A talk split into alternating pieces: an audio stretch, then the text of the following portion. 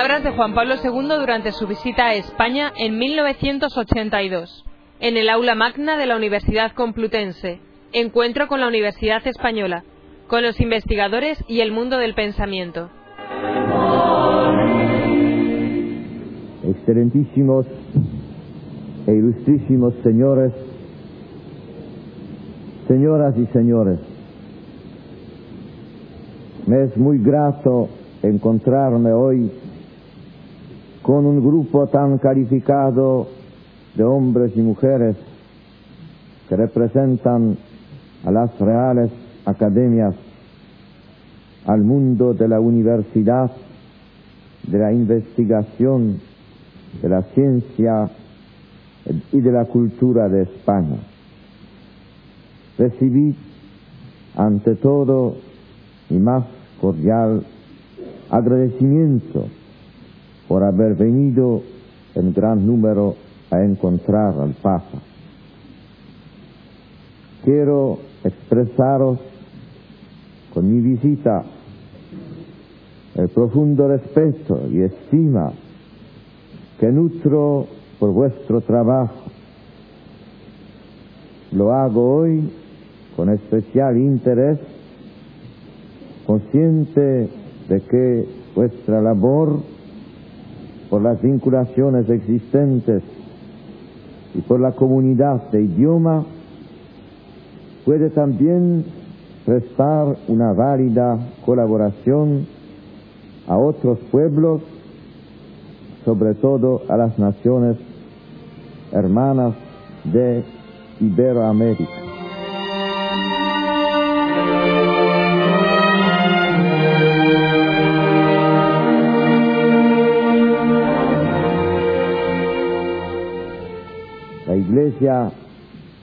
Que ha recibido la misión de enseñar a todas las gentes, no ha dejado de difundir la fe en Jesucristo y ha actuado como uno de los fermentos civilizadores más activos de la historia.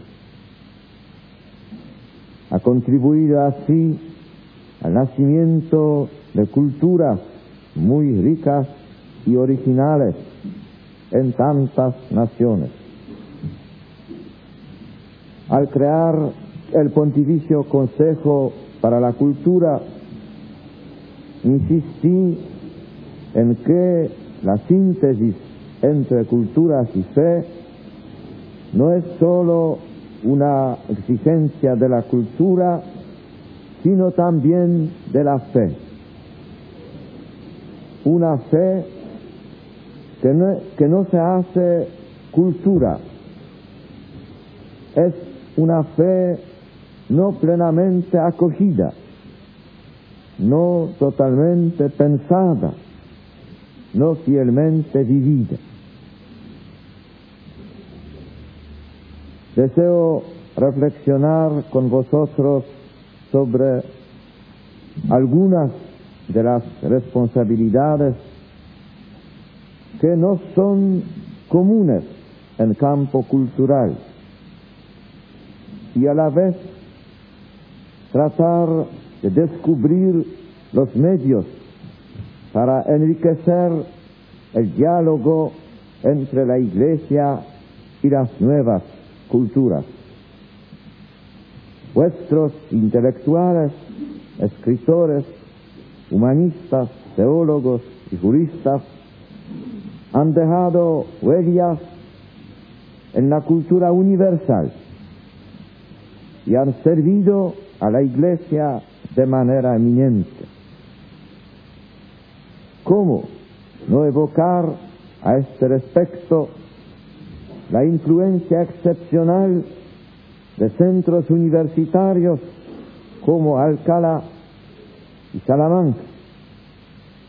Pienso sobre todo en esos grupos de investigadores que han contribuido admirablemente a la renovación de la teología y de los estudios bíblicos, que han fundado sobre bases duraderas los principios del derecho internacional,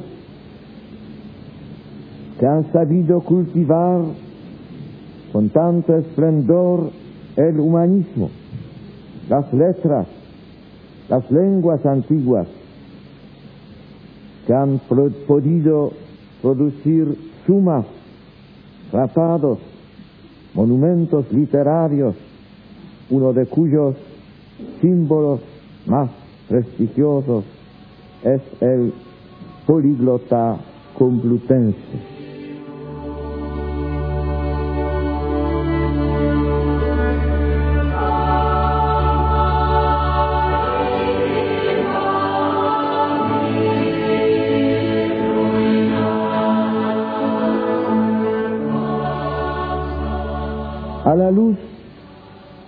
Esta noble tradición, hemos de pensar en las condiciones permanentes de la creatividad intelectual.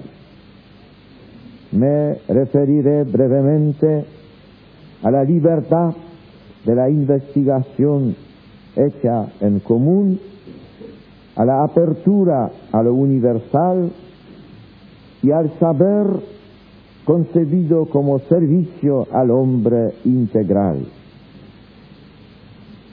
En España, como en otros países de Europa, generaciones enteras de investigadores, profesores y autores han tenido gran fecundidad gracias a la libertad de investigación que les aseguraban comunidades universitarias de régimen autónomo. De ellas, el rey o la iglesia se hacían frecuentemente garantes. Esos centros universitarios, reuniendo a maestros especializados en diversas disciplinas, constituyan un medio propicio para la creatividad, la emulación y el diálogo constante con la teología. La universidad aparecía ante todo como un asunto de los mismos universitarios, en la colaboración entre maestros y discípulos se realizaban las condiciones favorables para el descubrimiento, la enseñanza y difusión del saber. Si en momentos como los de la Inquisición se produjeron tensiones, errores y excesos, hechos que la Iglesia de hoy valora a la luz objetiva de la historia. Es necesario reconocer que el conjunto de medios intelectuales de España había sabido reconciliar admirablemente las exigencias de una plena libertad de investigación con un profundo sentido de iglesia.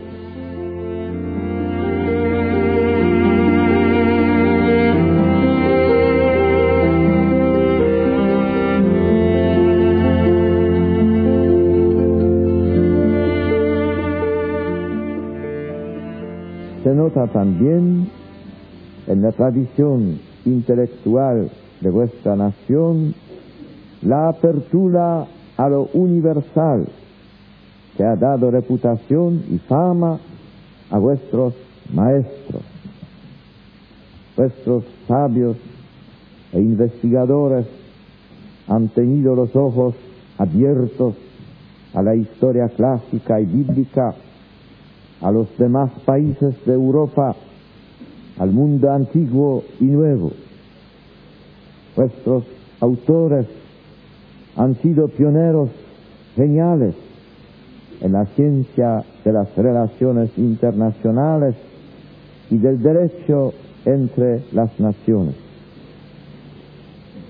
El rápido establecimiento de universidades de alto prestigio, calcadas en la Salamanca, de las que llegarán a implantarse hasta 30 en las nacientes Américas.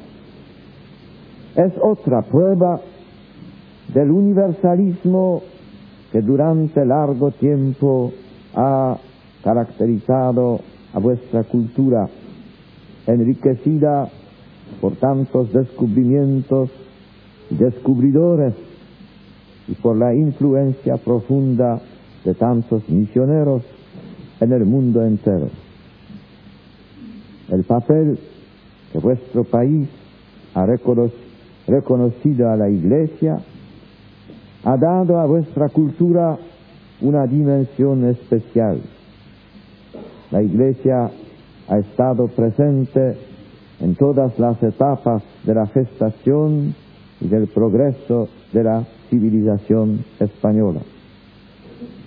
Vuestra nación ha sido el crisol donde tradiciones muy ricas se han fundido en una síntesis cultural única.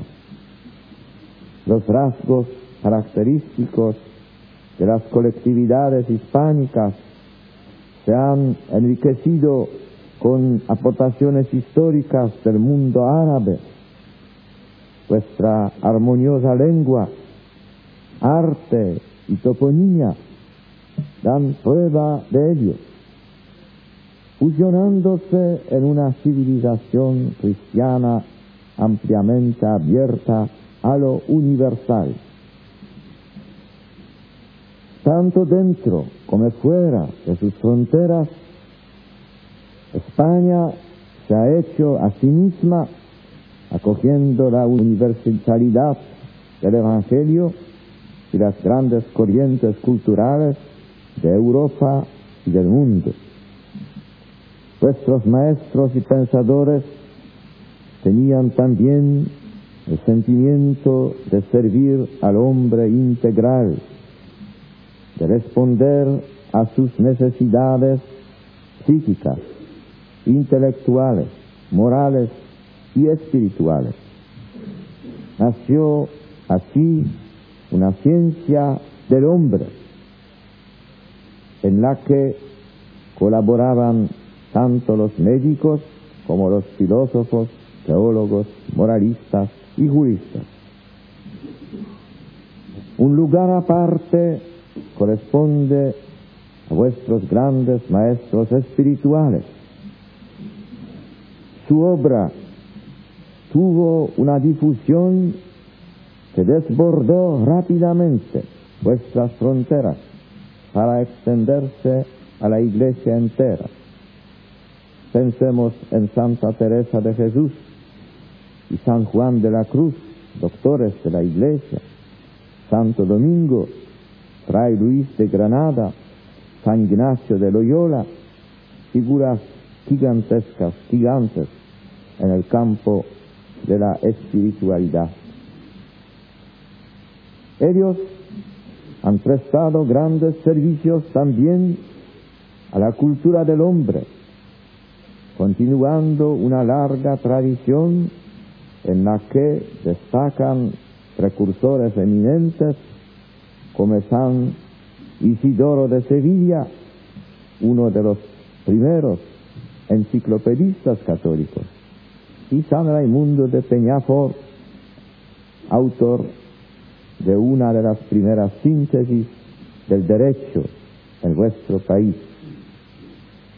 Son testigos maravillosos de una cultura que concebía al hombre como creado a imagen de Dios, capaz de dominar el mundo, pero llamado sobre todo a un progreso espiritual cuyo modelo perfecto es Jesucristo.